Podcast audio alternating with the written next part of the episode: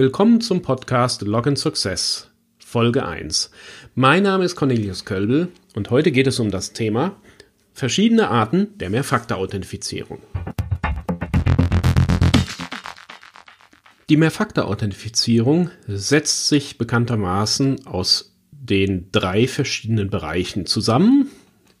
Etwas, was man weiß, etwas, was man besitzt und eine Eigenschaft.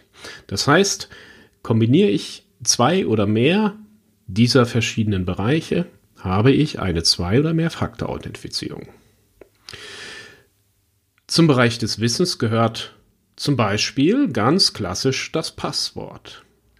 Der Wissensbereich ist aber, und das muss man auch hier betonen, immer noch ein valider Teil der Mehrfaktor-Authentifizierung.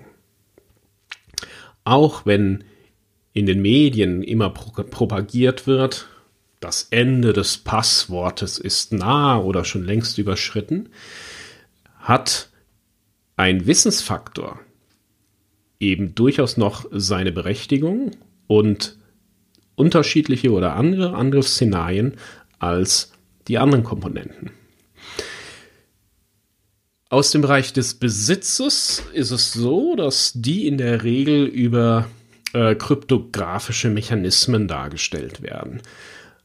Ähm, der Besitzfaktor bei der Mehrfaktor-Authentifizierung geht im Wesentlichen entweder auf symmetrische oder asymmetrisches Schlüsselmaterial zurück. Interessant dabei ist ähm, der Schlüsseltransport. Wer hat das Schlüsselmaterial erzeugt oder wurde das Schlüsselmaterial vielleicht selber erzeugt? Darauf gehen wir später noch näher ein. Der dritte Bereich sind die Eigenschaften oder Biometrie. Ähm, die Biometrie ist, erscheint als ein recht ähm, bequemer Faktor, den man gerne kombiniert.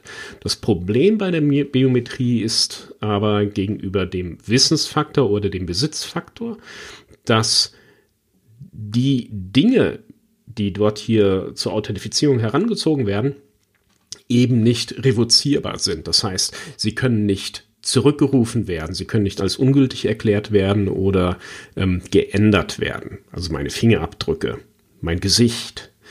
Wenn das auf irgendeine Art und Weise jemals kompromittiert werden sollte, kann ich das also nicht mehr ändern. Heute wollen wir schwerpunktmäßig also den Besitzfaktor betrachten. Zum einen, zu Anfang wollen wir anschauen einmal Passwörter oder im Englischen OTP, One-Time Password. Dann gucken wir kurz auf das Thema PKI, Public Key Infrastrukturen, schauen uns zwei Wege Authentifizierung an und Authentifizierungsmittel, Authentifizierung mittels Push und schließlich noch die Themen FIDO und FIDO 2. OTP-Authentifizierung basiert im Prinzip auf einem symmetrischen Verfahren. Das heißt, ich habe einen symmetrischen Schlüssel, der in die Berechnung vom OTP-Wert eingeht. Früher, so die erste Erwähnung von OTP findet sich eigentlich bei Leslie Lamport. Da ging es aber im Wesentlichen darum, eine Anmeldung über einen unsicheren Kommunikationsweg zu tätigen und dabei zu verhindern, dass die Anmeldung mitgelesen und per Replay-Attacke quasi nochmals ausgeführt wird. Heutzutage macht man aber OTP-Authentifizierung deswegen, weil man im Endeffekt sagen möchte, wenn der Benutzer in der Lage ist, dieses Einmalpasswort einzugeben, dann kann ich daraus schließen, dass er im Besitz eines Objektes, eines physikalischen Tokens, eines Smartphones oder was auch immer war. 1986 hat RSA damit angefangen mit dem Produkt RSA Secure ID. Ähm, das heißt, hier hatte ich einen Schlüsselanhänger, der mir einen scheinbar zufälligen Wert angezeigt hat, der sich alle 30 Sekunden änderte.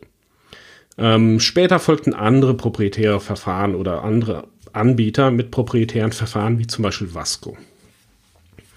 Erst 2005 trat die ähm, äh, Open Authentication, weiß ich jetzt gar nicht, Alliance, wie hieße, ähm, im Prinzip ein Konsortium auf dem Plan, die auch eine Reihe an RFCs rausbrachten. Das heißt, äh, das RFC 4226, 6238. In diesen RFCs sind das erste Mal standardisierte ähm, Algorithmen beschrieben, um einmal Passwörter zu generieren. Das war eben HOTP als ereignisbasiertes Einmalpasswort, TOTP als zeitbasiertes Einmalpasswort und OKRA, was nicht ganz so bekannt ist, als ein Einmalpasswort, was sich aus einem Challenge-Response-Mechanismus heraus berechnet. Interessanterweise ist, dieses RFC wurde 2005 veröffentlicht. Wer hat dieses RFC äh, geschrieben? Wenn man da reinguckt, es waren lauter Hardwarehersteller. 2005 liegt auch vor 2007. 2007 erst erschien das iPhone 1. Das heißt, diese Idee der HOTP und TOTP-Algorithmen wurden entwickelt, ohne an Smartphones zu denken, sondern mit dem Blick auf Hardware-Token.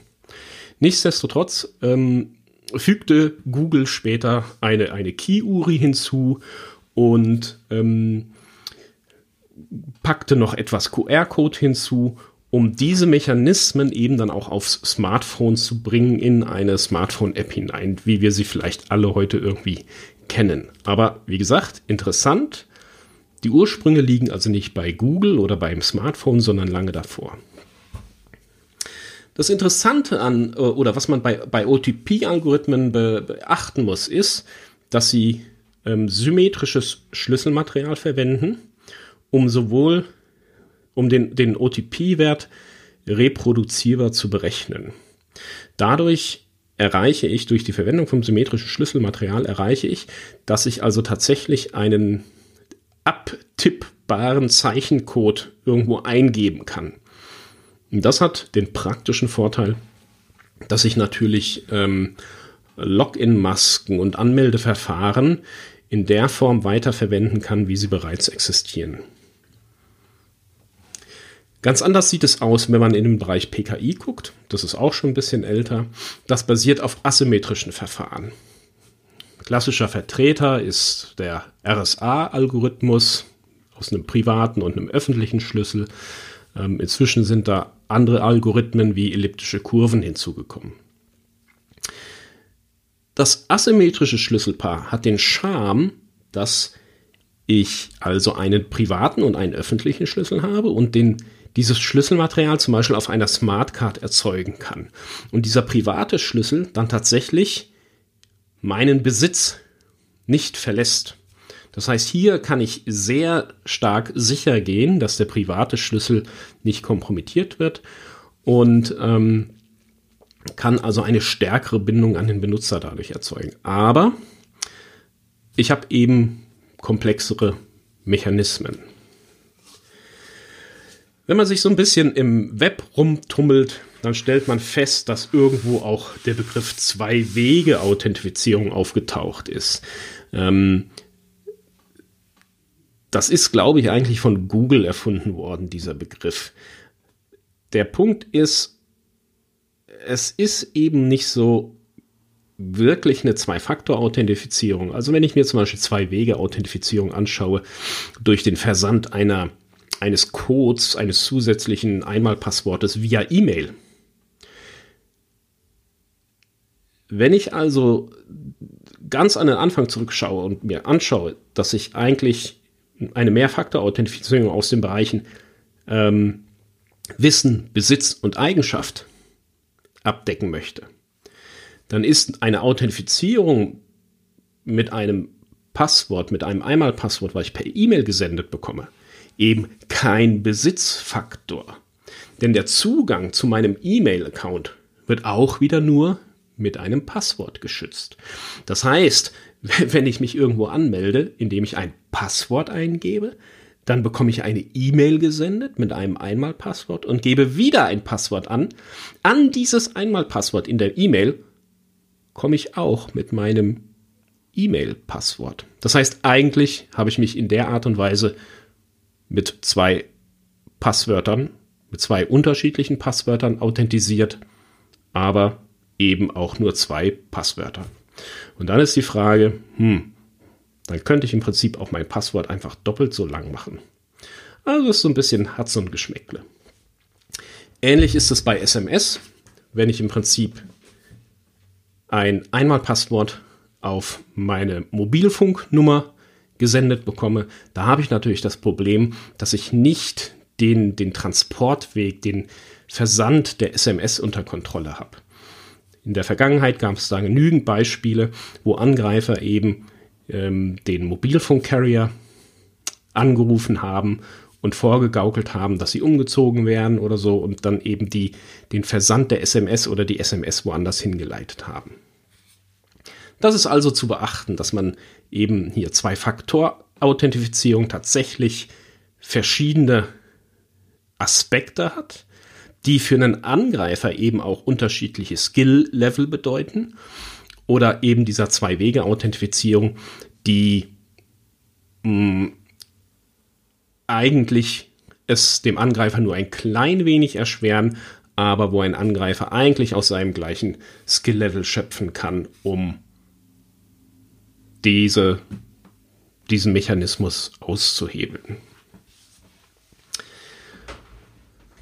Zusätzlich gibt es seit einiger Zeit so die ähm, ein, ein sehr bequemes Anmeldeverfahren, was sich äh, Push-Authentifizierung nennt. Ähm, das ist aber nicht standardisiert. Da kocht jeder so sein eigenes Süppchen. Äh, für den Benutzer ist es ein ganz tolles Erlebnis. Ja, das Ganze funktioniert so. Ähm, der Benutzer meldet sich irgendwo an mit seinem Passwort, beziehungsweise der Dienst merkt, ach, der Benutzer möchte sich anmelden und dann bekommt der Benutzer eine Push-Nachricht auf sein Smartphone gesendet. Diese Nachricht muss er dann eigentlich nur bestätigen und sagen, ja, ich möchte mich tatsächlich anmelden. Ähm, aber was da tatsächlich passiert, ist nicht wirklich definiert. Wir selber haben in unserem Produkt Privacy ID auch eine Push-Authentifizierung implementiert. Ähm, wir haben das da so gemacht, dass im Prinzip in der, nachdem der, ein, ein Push-Token erstmal initialisiert worden ist, dabei werden asymmetrische Schlüsselpaare ausgetauscht. Und mit der Push-Nachricht kommt eben dann auch eine kryptografische Challenge auf das Handy. Und mit einer App auf dem Smartphone bestätigt man, dass man sich anmelden möchte und dabei wird diese kryptografische Challenge mit dem privaten Schlüssel, der auf dem Smartphone gespeichert ist, signiert und zurück an den Authentifizierungsserver gesendet. Wie genau andere Push-Mechanismen funktionieren, ist, wie gesagt, nicht näher definiert. 2013 etwa trat die FIDO Alliance auf den Plan und brachte FIDO 1 mit U2F raus. Ähm, die FIDO Alliance ist ein Zusammenschluss von vielen verschiedenen Cloud-Anbietern mit dem Ziel, eine sichere Authentifizierung für den End-User im Internet anzubieten. Die, die Eckpunkte dabei sind, dass ein Benutzer seinen eigenen Authenticator hat, also sein eigenes Gerät oder Objekt, mit dem er sich authentisiert, dass er das selber registrieren kann und dass er den Authenticator bei vielen verschiedenen Diensten registrieren kann, ohne dass die Dienste voneinander etwas wissen. Also sehr interessant, so ein bisschen mit dem Hinblick eben auf, auf Datenschutz, dass ich eben dass, dass wenn der eine Dienst kompromittiert ist, dass es mich nicht quasi auch noch bei dem anderen Anbieter mit runterreißt oder dass nicht die beiden Anbieter voneinander wissen, dass ich sowohl Kunde dort als auch äh, Benutzer da drüben bin. Ähm, schätzungsweise roundabout 2015 ging es dann weiter mit FIDO 2. Ähm, das W3C steuerte dazu das WebAuthn-Protokoll dazu. Das ist also im Prinzip der Protokollpart, der zwischen Applikation und dem Browser passiert. Ähm, das ist eigentlich das Protokoll, was uns alle interessiert, wenn wir ähm, FIDO 2 in unseren Web-Applikationen bereitstellen wollen. Es gibt noch ein Protokoll, was im Prinzip zwischen Browser und dem Authenticator, dem eigentlichen Gerät gesprochen wird. Das ist jetzt eigentlich nicht so relevant für uns. Das ist eben dann interessant, wenn man tatsächlich einen Authenticator bauen möchte als Hardware- oder Softwarehersteller. Gut. Ähm, ach ja, FIDO 2, also FIDO 1 und FIDO 2 basieren beide auf asymmetrischer Kryptographie, ähnlich wie sie bei PKI und Smartcards zum Einsatz kommen. Ähm, Fido setzt hierbei auf äh, elliptische Kurven und auf dem Gerät wird also vermeintlich ein privater Schlüssel pro Dienst erzeugt. Schlüssel erzeugt. Gucken wir uns mal so ein bisschen Schlüsselerzeugung und Transport noch an. Im Falle von OTP-Token, von diesen klassischen Hardware-Key-Fob-Token, ähm, oder nochmal einen Schritt zurück. Prinzipiell, wie gesagt, gehen die Besitzfaktoren über Schlüsselmaterial. Da habe ich zwei Möglichkeiten. Es gibt Schlüsselmaterial, was der Hersteller bereits erzeugt hat, und ich habe die Möglichkeit, Schlüsselmaterial selber zu erzeugen. Jetzt die klassischen OTP-Token, wie wir sie kennen, die im Prinzip als Schlüsselanhänger irgendwo mit einem kleinen Display irgendwo ähm, da um die Ecke kommen die sind in der Regel preceded. Das heißt, der Hersteller hat bereits den symmetrischen kryptografischen Schlüssel auf jeden einzelnen Token aufgebracht und der Hersteller liefert eine Seed-Datei mit, wo im Prinzip die Seriennummer und die, der kryptografische Schlüssel drin verzeichnet ist. Das ist bequem und ist schnell ausgerollt. Das Problem ist natürlich hierbei, ich kaufe die Token, der Händler schickt mir das Seed-File und jetzt kann ich mich natürlich fragen, huch, wer hat das Seed-File denn schon alles in der Hand gehabt? Interessanter ist es, wenn ich mein Schlüsselmaterial selber erzeugen kann. Es gibt tatsächlich einige auch von diesen äh, Hard Hardware-Token, von diesen Schlüsselanhänger, ähm, die man mit einem speziellen Lese- bzw. Schreibgerät eben selber initialisieren kann. Ein anderer interessanter Kandidat, den ich halt selber initialisieren kann, auch als OTP-Token, ist zum Beispiel ein YubiKey, weil der eben gleich sein USB-Port zur Initialisierung mitbringt. Andere Token, die ich natürlich auch initialisieren kann, hm, sind natürlich Software-Token, also Smartphone-Apps. Im Gegensatz zu den Hardware-Token ähm, bin ich natürlich bei den Software-Token, und bei der Smartphone-App oder meinetwegen auch bei der Desktop-Applikation flexibler. Und wie schon eingangs gesagt, oder hat ja Google sich mit dieser Key-URI und dem QR-Code eben eine sehr bequeme Art und Weise ausgedacht, wie man diesen, äh, diesen, diesen Software-Token quasi initialisieren kann. Das heißt, super initialisierbar, eigenes Schlüsselmaterial aber die Authentifizierung oder der Token liegt also in Software vor. Ein anderes Problem, was oft nicht betrachtet wird, ist, dass der QR-Code, über den die Software-Token in der Regel initialisiert werden, dass der eben vollkommen ungeschützt den geheimen symmetrischen Schlüssel enthält.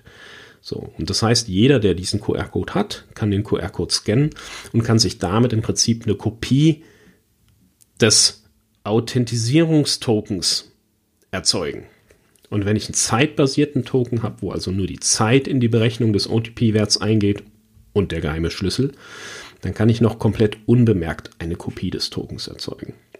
Hier kann man sich eben überlegen, ähm, wie man seine Rollout-Szenarien abbilden muss oder was man noch für zusätzliche Mechanismen äh, einbauen möchte, um dieses Problem nicht komplett zu vermeiden, aber die Brisanz zu mindern.